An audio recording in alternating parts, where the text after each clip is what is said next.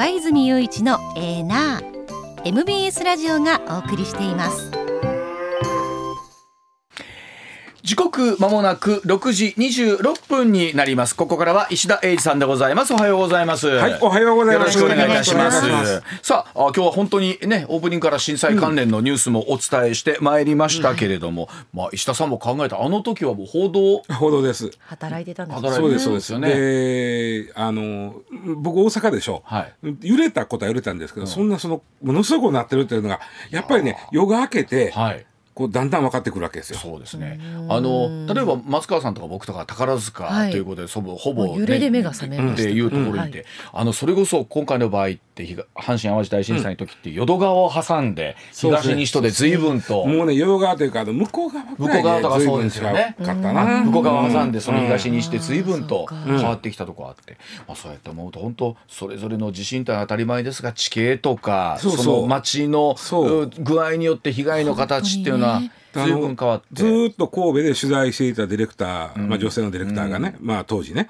でそのずっと取材しててもうもうそれはみんなそもうそうなったらもうほとんど休まずにやってるわけですけども、まあ、ちょっとやっとこう電車も通って落ち着いたんで、ちょっと本社の方にうん。ちょっとはい。戻ってこいとか、はい。いう話した時に電車乗って向こう側は越えた時に、はい。あまりにも、ん。その違うからそうですよね。そうですね。涙が出た言ってましたいそれ見て。や本当そうでした。なんかはい、ん。あの時代じゃないですけど映画のシーン見てるような感じで、そこまでは本当にまだビルがね潰れてたりとか、そういうところで川越えた瞬間綺麗に、そうそうなんですよ。はい、まあ、それはけまあね被害はゼロではないんだけど全然違うだからね。それで言うと本当にそれのの地震によって被害のありね形というのが変わってくる、今回我々その29年前というのはそのあたりというのを実感した方も多いと思いますが、そうですね。まあ本当に一方で神戸あたりは大きな火災に見舞われて6,000人以上の方がお亡くなりになったというところでございますがそれから29年ですけれどもさあ、えーこの石田さんの深掘りではですね、えー今回えー以外にもあーニュースたくさんございますのでお伝えをしていきたいと思います。はい。まずはこちらからです。ゆうちょ銀行定期金利引き上げへというところです。さあゆうちょ銀行なんですが、えー、預金えー預け入れ期間5年の定期金利の金利をですね15日に引き上げると発表いたしました。えー現在の0.002%から0.070%になります、え日銀の金融政策の修正を受けて長期金利が上昇していることなどを踏まえた形なんですが、ゆうちょ銀行が定期えー貯金のですよね、えー金利を引き上げるのは、えー日本郵政公社時代の2007年6月以来16年半ぶり、民営化後初めてということで、うん、そうか日本郵政公社以来か。その狙いや 今後の見通しも含めそうですね。て石田さんにお話を伺います。の僕はあのゼロの多い計算が苦手なんで何遍もこれやり直してるんですけど 100万円をこのまああそうそう。郵便局の場合は貯金貯金ですね。はい。銀行の場合預金。預金ね。まあ一緒なんですけどね。なぜかこう使い分けなあかんのですけども。はいはいはいあのゆうちょの5年定期貯金の場合ですね。0.002ということは100万円預けまして年間の利子がわかりますか？100 100 100万。万円でなんぼ？100万円預けて0.002%が年間の利子が20円でございます。それが今回、はい。なんと大盤振る舞い35倍で、うん。100万円預けますと1年の利子がなんと700円。あーそれは大盤振る舞いですね大盤振る舞い。ですね。僕はあの郵便局に貯金をしてないので、はい。えっと、引き出しの手数料が分かってないんですけど。あし僕もあの僕は預けてんだけど引き出すと手数料絶対かからへんじ時間帯を狙ってやってるから分かもちろんらへんけど。はいじゃない。ともったいない、110円ちゃうの、はい、あので手数料分ぐらい、い、やだって700円やった まあ、らなだから、ちゃんとまあ、ちゃん20とペイしてくれるんですね。20円やったらそれもあれへんじゃん。でこれがまああれねめでたいことであの16年半ぶりでございますけどね、えー、0.002から0.07になったという35倍一気に。でこれはですね実は去年のおー11月、えーメガバンクがどんどんどんどんとやったわけです。ん。まず、えーやったのが三菱 UFJ でございまして、えーじここはまず10年定期の、ん。10年定期の預金ですな。はい。えー利利子を0.002ここは一緒です、0.002からこっちは10年なんで、0.2なんと、うん。ごついじゃないですか。なんと100万預けたら年間2000円も利子がつく。0.2あの今思うと100万円預けて2000円売って、大盤振る舞いですね。大盤振る舞いやろ？そね。それまでは20円やってんで。ると。10年定期で100万円預けて1年の利子が20円やってんで。あのそれこそ本当にあの僕ら会社入った頃うんの三十数年前、まだバブルの残りがあった頃、まだそれでもに3パー4パーぐらいはありましたか？はい。ね？いあのー、4話な4話だけさど3ぐらいは。書き出し利子みたいな感じやな感じだよね。うん。い一番そのバブルのピークの時は6とかあったから6ねとかあったでしょ？すごかったよ。10年預けたら倍になったんやから。そうでしょ？うん。まあ本当まあその頃志願の100万預けて10万10年経ったら200万になってたのが、今100万預けると、えー、10年経ったら100万200円という全然違う。やったのがちょっとこう上がって。あのそれこそね、はい。まあ僕ら最近こういう年になってくると会社からね、うんセカンドライフをどうするかあみたいな話の中でそれこそ金融商品がね、うんうん。今まであって年金どうするかとかうんうんうんなってくるんですよ。本当に言われるのはえー会社入った頃数十年前かうんうらしっかりとね、ん。積み立てていってれば 今頃もっとね幸せな。分かってるんです。あと当時入っていた僕は入ってなかったんですけど、ええ当時入っていたそういうものっていうものは絶対もう今こんな商品二度と出ないですからってそうそういうそうそうものが今残ってるんですよね。こんなこと会社の内情言うて会社の怒られかどうか別にして、はい。あの会社で住宅ローン借りる、はいはい。で銀行で借りるんですけど、その会社がまいた保証になってくれるわけですよね。はいはいはいはい。その時にそのものすごい利子が高いと。こここっから超えたら、もう会社が補助してあげますっていうラインがあるんですけどあ超えた試しないから。そう。で要はそんな超えへんねん絶対。そう。でいかにあの当時金利のある世界っていうのが当たり前でね。そうそうそうそうへーだしうそれは僕らが今度は逆に言うとき住宅ローン借りる時でも当時のは金利が高いわけですからより安いところあるいは公的なものをみんなが一方でこれだけ金利がない今度は世界に来てもう何年ですか？金利がないえっと、世界に。日本はもう長いよ。もう少なくとも小泉さんぐらいからはこれひね。低いわけで。ええ。でそれはあのもちろん会社の方々がえー融資を受けるあるいは我々のローンを借りる時には楽なんですが、一方でそりゃそうですわね。100そうです。万預けても20円にし20か円で。だからびっくりしたからね、あの、えっ、と、100万預けてたんですね、あの、ある銀行に。で、あの、もうあの、満期になりましたっていう通知が50円のハガキで来た時が、もったいなと思いましたもん。もったいないですね。もったいなと。でももうちょっとなんかないのかな。それこそおっしゃるようにさ、銀行が、えーそれこそ今回ちょっとずつね、定期のところのそうそうそうそう。そう、金利を。ん。やっとねこれ去年の11月に、まあ、三菱とか住友、三井住友とかみずほとか、もう足並み揃えるように、えーまあ金利を上げたんです。その,、その時は5年定期が0.002から今回の三つあの一緒ね、えー、悠長で0.07とか0.075とかまあ、なった。で遅れること2ヶ月、ゆうちょも足並みを揃えたというのが今回のニュースなんですけど、はい。でまあ、なんでこうなったかいうとあの国債なんですけどね国債の利回りっていうのは毎日変動するんです。はい。はい。えー国債の値段も毎日変動する、これ国債ってなかなか、あのー普通買う時は、あの僕らだったら例えば郵便局とかとか行って買うんですけど、普通の国債を売ってる株式市場みたいなのがあるわけですね、国債市場みたいな、そういうところで機関投資家の人なんかは買うんですけどこれ僕つもこれレちゃんと説明してもいいんだけど、せちゃんと説明したら20分かかるから、はいはい。結論だけ覚えているから言うんだけど、はいはい。はい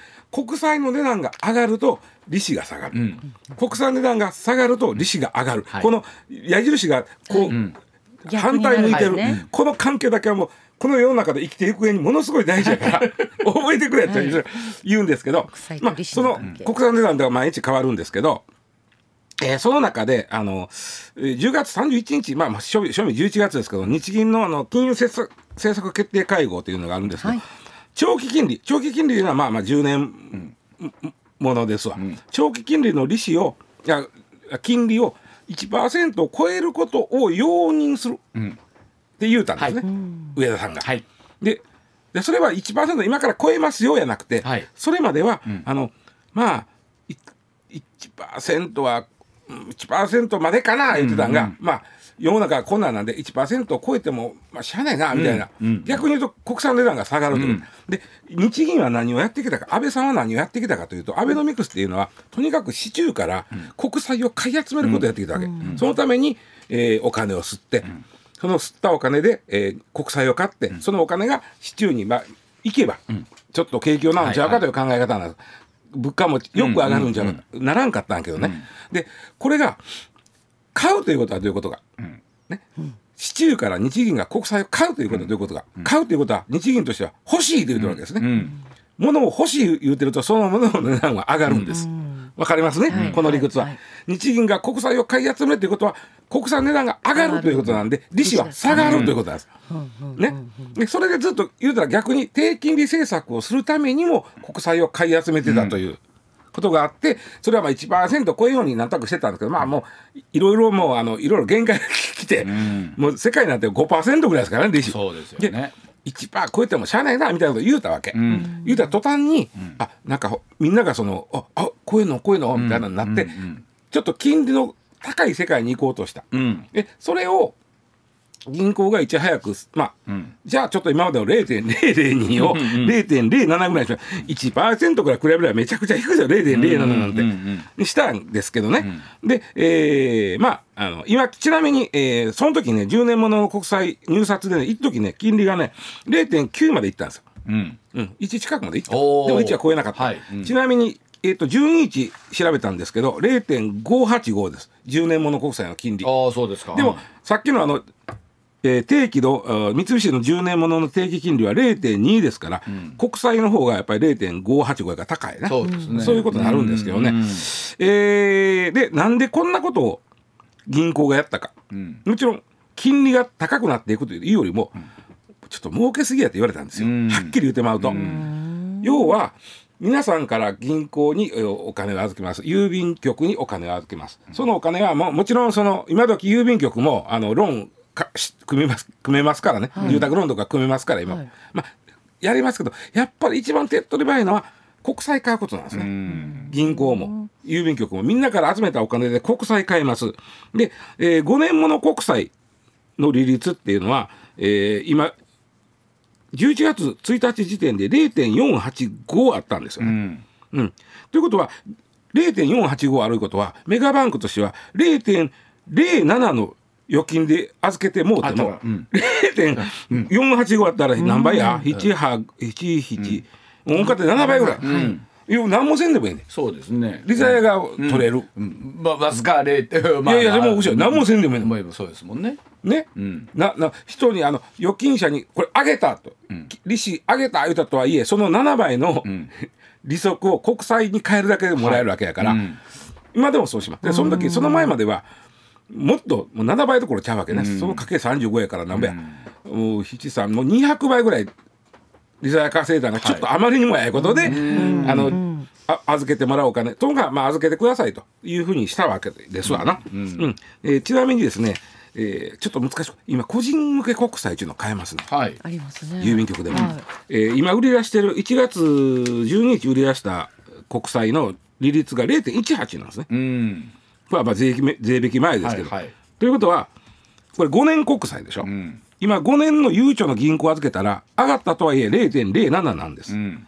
で国債買えば0.18ですから8 2倍以上。そっちの方がいいですよね。ちなみに個人向け国債は元本保証ですから、うん。元本割れ少ない、ん。この利息が下がるということある。はい。でも、元本割れ絶対ない、保証されてる。うんまあ、利息もほぼ保証します、これ。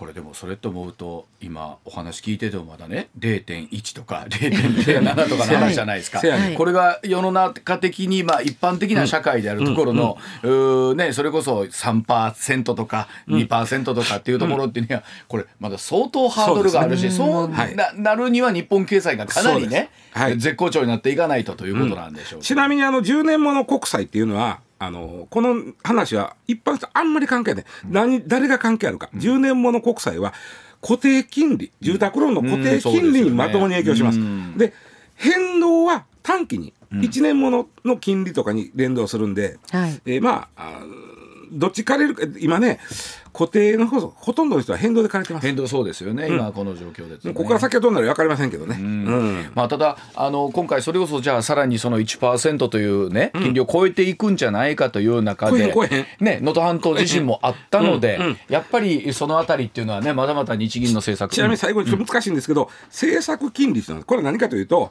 えーっと景気を安定させるために、はい。えー中央銀行、まあ、日本で言ったら日銀がこれぐらいの金利を目標としてますっていうのがあるんですね。これ日本はまだマイナスなんです。そうですね。マイナスなんです。マイナス0.1かな。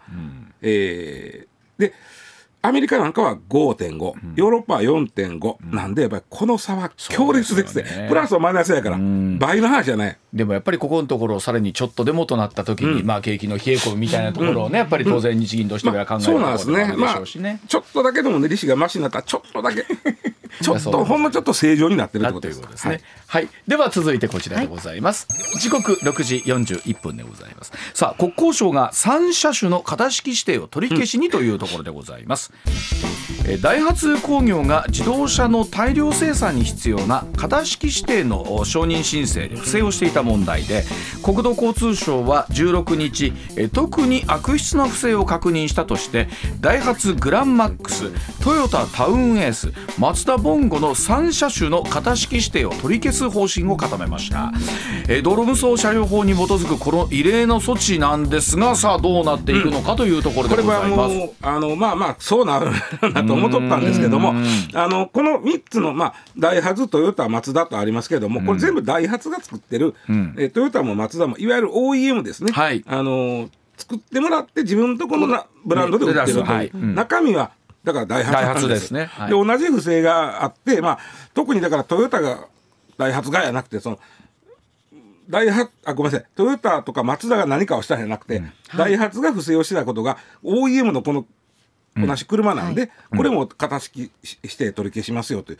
型式指定っていうのは僕いつも言いますから、まあ、手元にね、えー車検証があれば、型式って書いてあるわ、えーっとアルファベットが3つと3つぐらいかな、あと数字かな、なんかそんなん、もしも、今、まあ、なかなか手元に車検証置いてる人いないですけど、型式って書いてあるんで、そこの、あの、アルファベットをパソコンで打ち込むと、あ、それは何という車の何年もんですねって出てきます。そうですね。それをちゃんと取ってるんです。この指定を取らないことには、一、これどういうかというと、本当は車作ったら、ちゃんと大丈夫、この車、安全性は。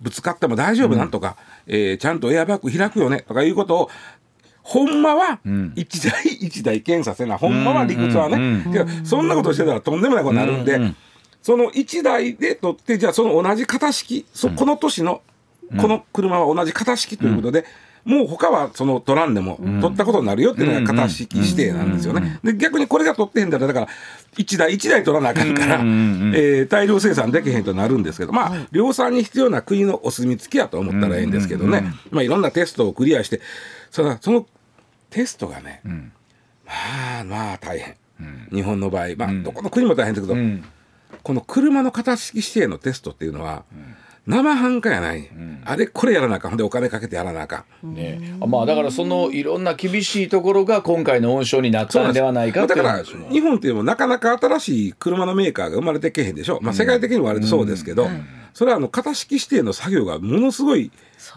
大変かなんですね。あのこの間もこうニュース見てたら急に車がバシャンぶつかった。これ何かいなって言ったら、確か滋賀かなんかでこう安全性の確認みたいなのをしそれたりこの間のやつやろ昨日です昨日、うん。はい。ね。これはねあので今回のこの3つあの3つでも、まあ、根っこは一緒なんですけどね、ダイハツのあのトラックなんですけど、あの根っこはですねなんどんな不正をしたかというと衝突するときにちゃんとエアバッグが開くかどうかっていうのを試験せなはい。その時のセン当然そのぶつかったのをセンサーが感知してエアバッグをボンと開けるんで開いてすけどもらわないとですよね。センサーをを間に合わなかったんですね、試験日に。うん。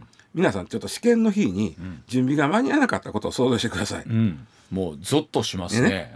だから、センサーを使わずにタイマーでボンと開けたんですよ、うん。でそれでああ衝突クリアしたとやっとったんが、で国交省が今回まあいろんな不正の中で、最悪なんはこれやなとりあえず、さいろんなことやっとうけどこの会社、最悪なんはセンサーつけずに、タイマーで膨らましとったらこれやなとなったわけ。あそれは困りますわね。ね。万が一の時になってそうそう。役に立たないってことですもんね。それでだからそれやった取った型式は全部取り消しってなったわけ、で今そのやってたのは、はい。型式指定を取り直すために本当にセンサーつけてやってるわけ、その作業をやってるんだけども、それとまあ今の実際乗ってもうてる人うん。まあ実際はセンサーついたやつが乗ってるわけね、はいはい。試験の時にそのセンサーが間に合えへんからなんかだけそううん。ででそのセンサーがちゃんと動いてますよっていうかどうかを確認するためにも実験してるということなんですけど、うんうん。まあそれは怒られるわななそれは怒られますわね、うん。で指定取り消しになったんですけど、うん。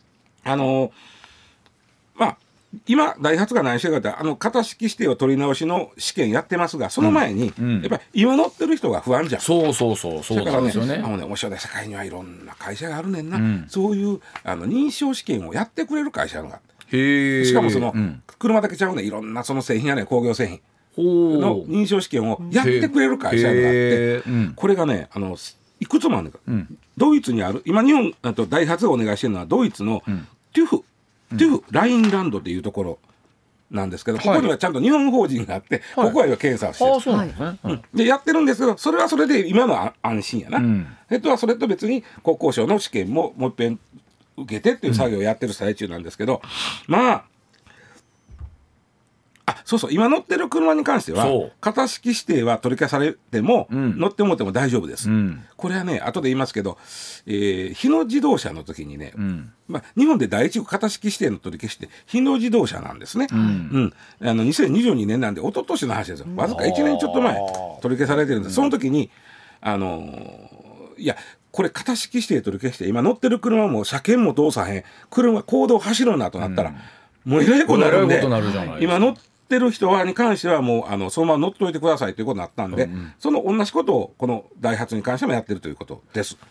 ほ本来理屈としたらおかしいっちゃおかしいんですよね。おかしいんです。型式指定通ってへん車は公道走ったらあかんの。これはいかんのですけども、あまりにも影響が大きいしそうそうそうそう。えとりあえずは大丈夫ととはいえですよすよと。あの、はいこれでも乗ってる方は、心配不安っちゃう不安やですよねうんうんまあでもまああのまあダイハツ氏は変な話、その後ちゃんと実験したら大丈夫でしたんで、うん大丈夫ですっていうことを言うてはるんですけど、まあ不安は不安や不安は不安ですよまあ、ね。ほんでちょっと今後のはい良い影響についてではそのあたりの、のお話見ていきたいと思います。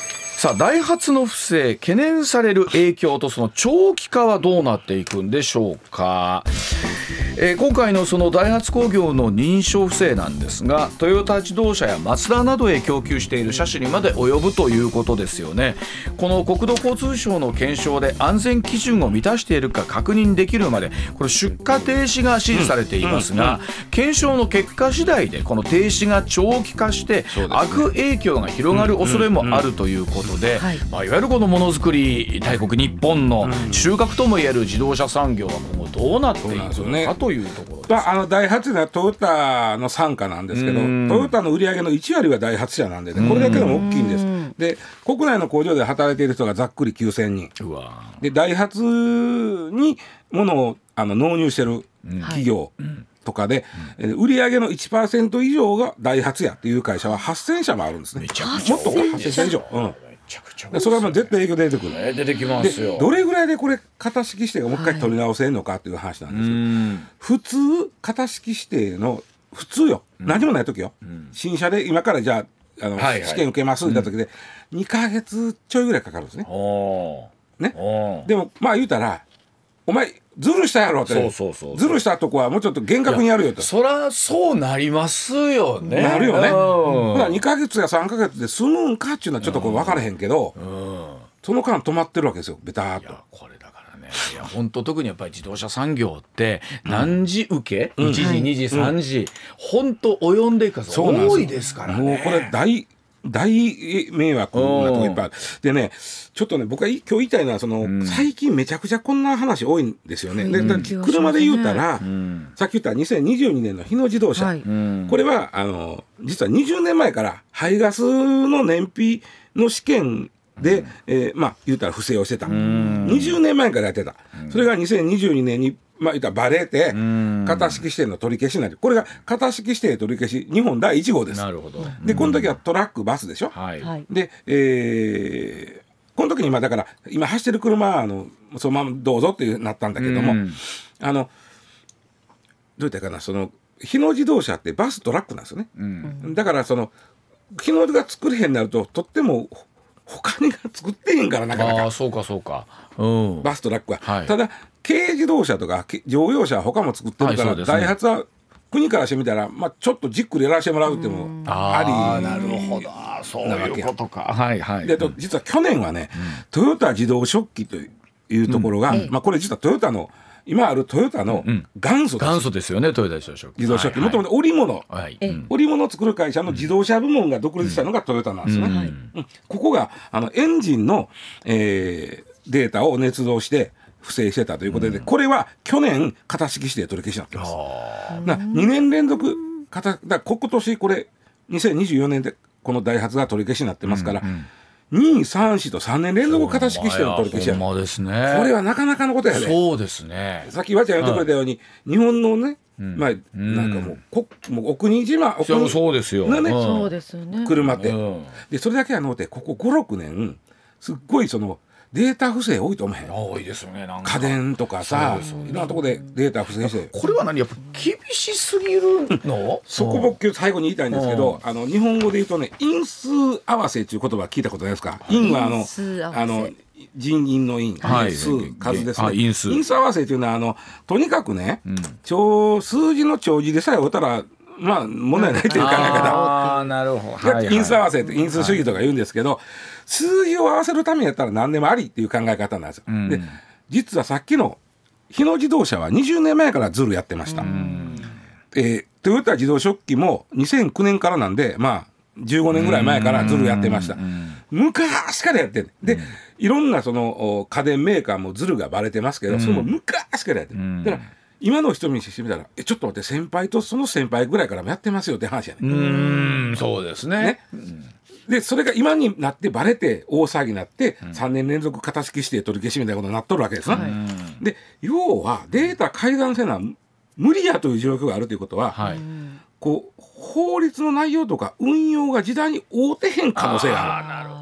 あー。まあもちろん安全第一ですけど、はいはいわかる厳しそこはちょっとりとかです30年前のうんうん本来なら安全を担保するために数字があるはずなのに、うんなんかそっちばっかりにそうそう今度はなってしまって本当にその数字今はその数字でええんええかかというっていうところですよね。はい。まあそのあたりがまあいろんな原因が今回の温床になったというところ。現場が疲れてるっていうのなんか感じるんですよね今回もありますな。はい。ではお知らせ挟んでさらにお話し続けていきたいと思います。上泉雄一のエナー MBS ラジオがお送りしていますまあでも石田さんさっきのはい。ダイハツの話ですけど、うん。おっしゃったように30年前からねずっと不正が続いてて、うんえーでああえっと日野自動車あ日野自動車ごめんなさい。うん。日野自動車30年前から続いてて。あでもダイハツもそもうまあ前からやってる、ね、うんとなってくるとですよ。その間ねずっとスルーされてきて、うん。まあ結果として今の人たちが責任を取らなきゃならない。今の人は怒られてるけど、そういう人見たら先輩のさらにその先輩からこうすんやでみたいなこと言う、はい、なんかね受け継がれてきたものなので、こういうもんだと思ってましたって言っちゃいますよね。っていうとまさに僕ら会社入った年ぐらい、うん。その先輩からやってきて、うん。うん。今ももう僕らがずっとやってきて今になってお前という。でこれがいや、まあ、かんだとしたらひょっとしたらそのルールの方が合うてへんのかもしれん、まあもちろんそれがどれぐらいそのう人たちの中でね不正と分かっていてというところなのかというところの道義的なところもねもちろん安全を保った上で、うん。ルールがちょっとちゃうんなら見直さなあかんのかもしれんけどそうですね。まあ本当その例えば OEM とはいえそのね本社からの圧力みたいなスピードでねうん。速くみたいなところがいろんなものが要因だったんだなというところでございますがではあー7時のお知らせの後もさらにえーニュースお伝えしてまいります時刻7時になりました、はい。続いてこちらでございます。さあ狙いは少子化対策なんでしょうか。AI と恋愛するアプリが登場いたしました累計登録者数が1900万人。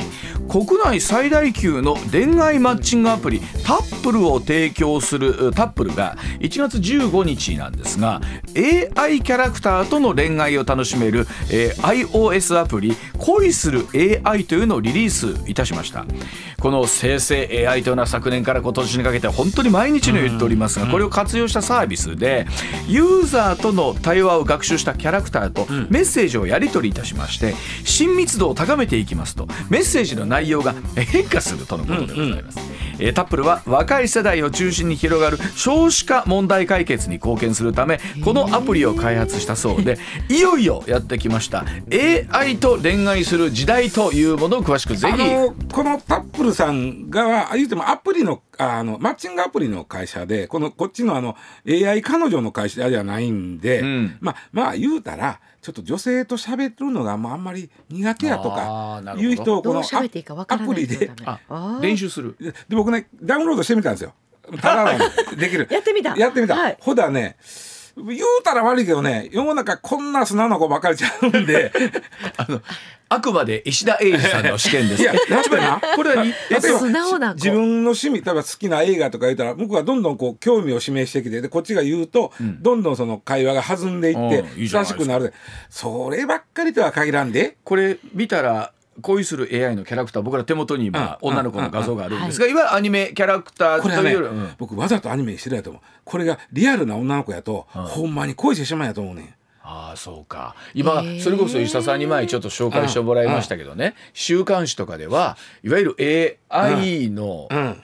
グラビアアイドルみたいなのもいるわけじゃないですか。でも本当に実際いそうな。うん。そういう子にしちゃうともう。そうほんまにこっいやちが実際に外国でほんまに恋してしもてその子に。そ恋するだけやったらええねんけどあの人を殺してしもたりそそのかされて。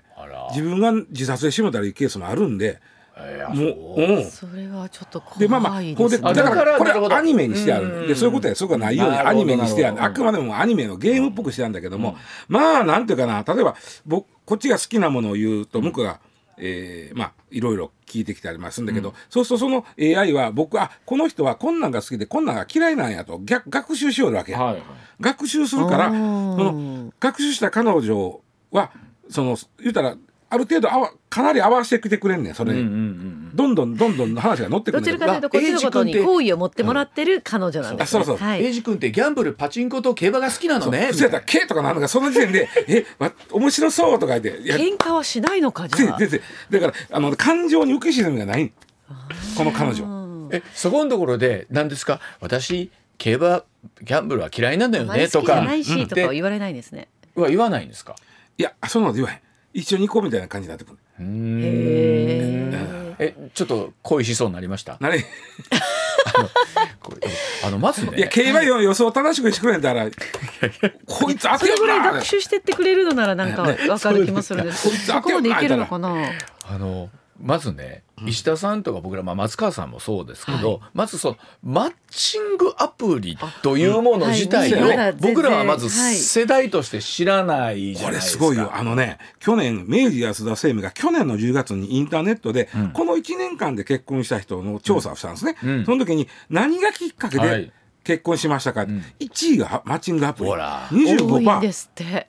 25%で同率1位が25%が、はい。あの紹介なくて一緒では職場のあ職場先輩とか同僚ですっていうパターン。あそれこそさっきの水沢ひよさんと黒そ島うそうそうそう。恵菜ちゃんとか。はい。このパターンね、でそれと一緒の割合でマッチングアプリ。で他のとこも調べてみてでその1年前のあの調査でリクルートブライダル総研っていうとこやってる時、ここもねマッチングアプリで、えーあの結婚しいたっ人が。ぱいいてん年々増えていってるそれこそねこれまた時代ですけど30年前うんぬんとかってなった時に、僕らの時にもほら石田さん、あのネットでのね、恋愛みたいなのってあったじゃないですか、インターネットがちょうど出始めた二十数年前、えーそういうので知り合って。ええーお付き合いに発展したみたいなんで言うと、いやもう恥ずかしいから、ちょっともう、友達の紹介やったことにしてください。わかるとかね。僕ね実際ね僕知り合いのおいてもだいぶ年下のおカップルですけど、うん。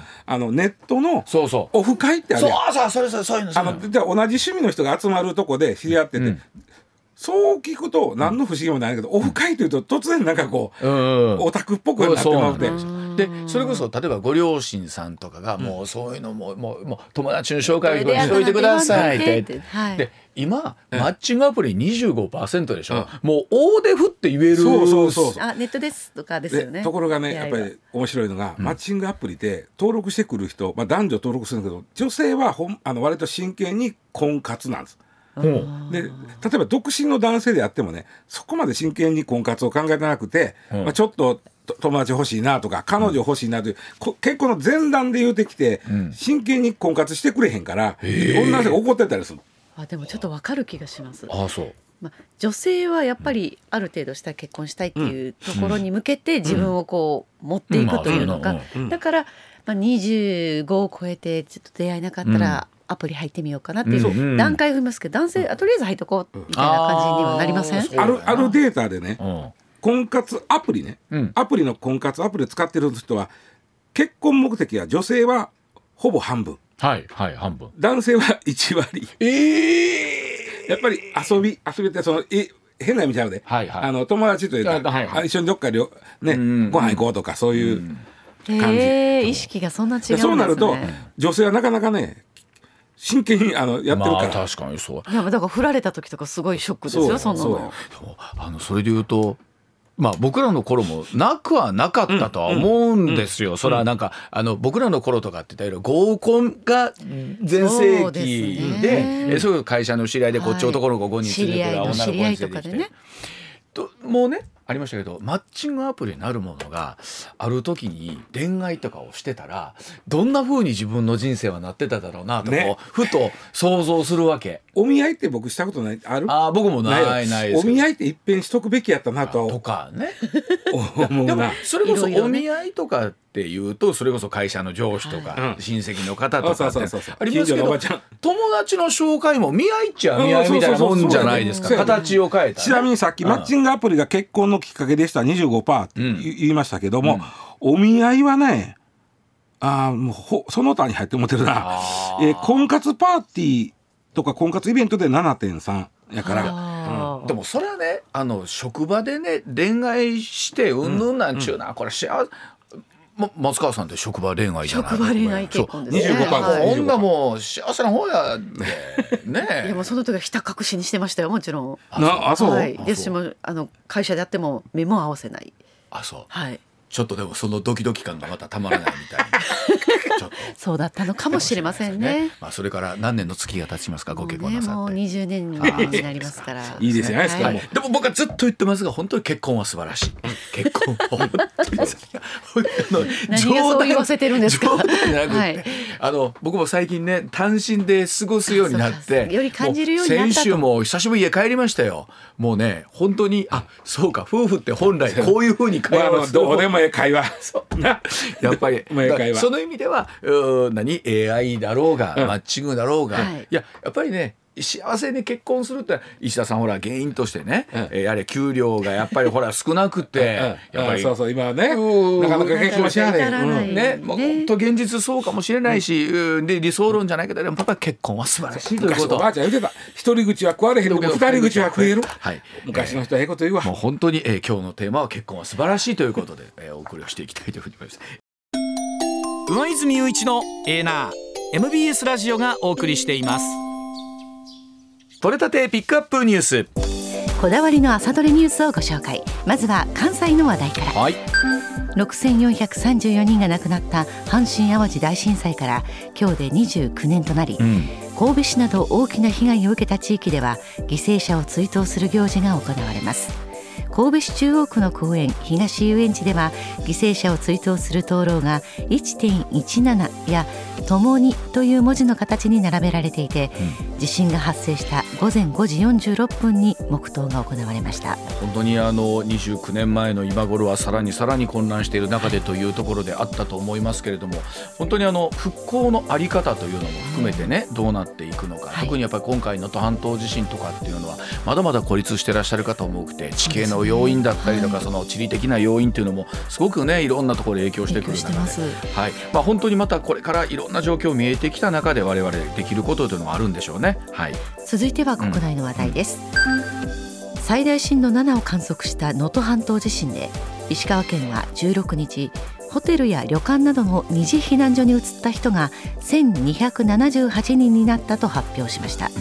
この数字は1万7000人を超える避難者全体の7%にとどまります県によりますと避難者の9割はうん。今も体育館や集会所などの一時避難所に身を寄せていて生活環境の悪化に伴う災害関連死が懸念されています。あのせっかく助かった命なんですけれども、ね、またこの避難所等々でそういった形で関連死をなさるってこれまた本当に悲しいことでありますので、はい、まあ、あのこれなかなか移動するのもね大変だと思いますし、ね、一方で長年住み慣れた土地を、まあ、一時的とはいえ離れることに対する、ね、精神的なところもあると思いますけれどもなんとかしてねまずはそのせっかくその助かった命というものが少しでも告知でありますように。はい、続いては海外の話題です。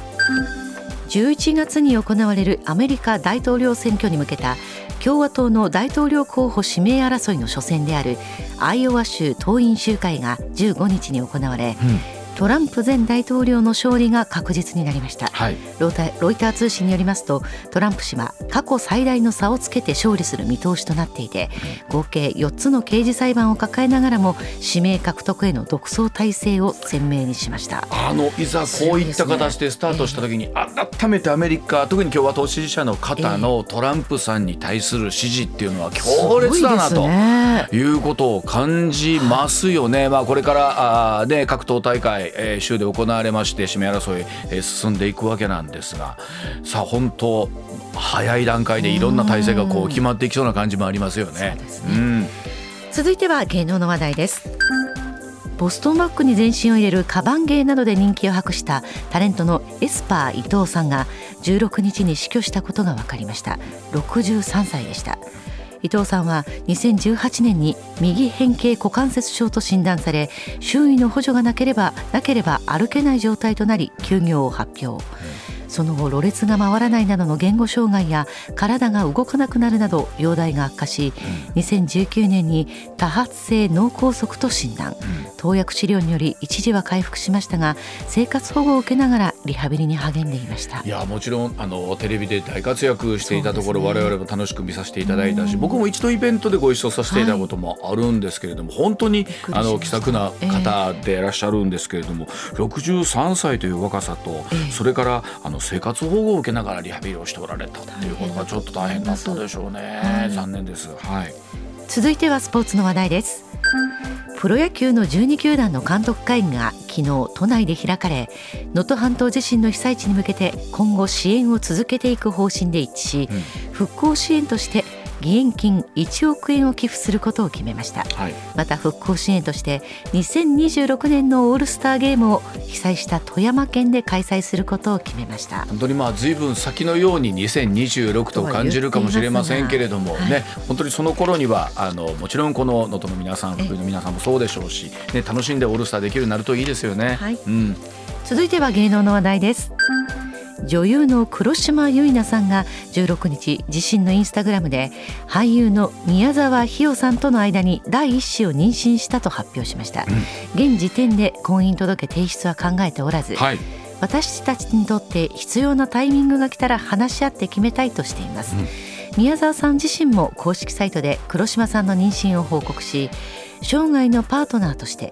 家族として共に支え合って歩んでまいりますとしました、うん、2人は2022年前期の NHK 連続テレビ小説「ちむどんどん」で夫婦役で共演していました。いやあのー朝ドラを見ている時から素敵なカップルだなと思いなはい、あのやっぱ朝ドラのカップルの方っていうのはこういうふうにやっぱ半年、はい、1年近くずっと一緒です。ね、ただあの本当に結婚というかお二人のパートナーとしての形というのは21世紀いろんな形になっていくんでしょうね。かもしれませんね。ねはい、はいうん、そして最後の話題はこちらです。カトゥーンの中村雄一さん中丸雄一さんが、元日本テレビアナウンサーの笹崎里奈さんと結婚したことが16日に分かりました、中丸さんはこの日公式サイトでこの度中丸雄一は結婚いたしましたことをご報告させていただきます、はい、これからはより一層自分らしく芸事に励み人に必要とされるように努めてまいりますと報告しました、うん。関係者によりますと日本テレビ系情報番組「週一での共演をきっかけに交際に発展したとのことです。あの先にですねおそらくこのニュースがネットでファッと流れてそしてその後先ほどお伝えした、はい、黒島さん、ね、黒島さんの流れで、はい、本当に芸能界おめでたなんかね。いやあの中丸さんってでもあのもちろんね MC としてもそうだしコメンテーターとしてリポーターとしてあと漫画家としてもご活躍なんです。ごい多彩な方で。あの僕同じ下の名前が雄一なんで一度ゲストに来ていただいた時に雄一さんと呼ばせていただいたことをすごくああ、雄一つながりだったんですね。はい。おめでとうございます。おめでとうございます。はい。上泉雄一のエーナー MBS ラジオがお送りしています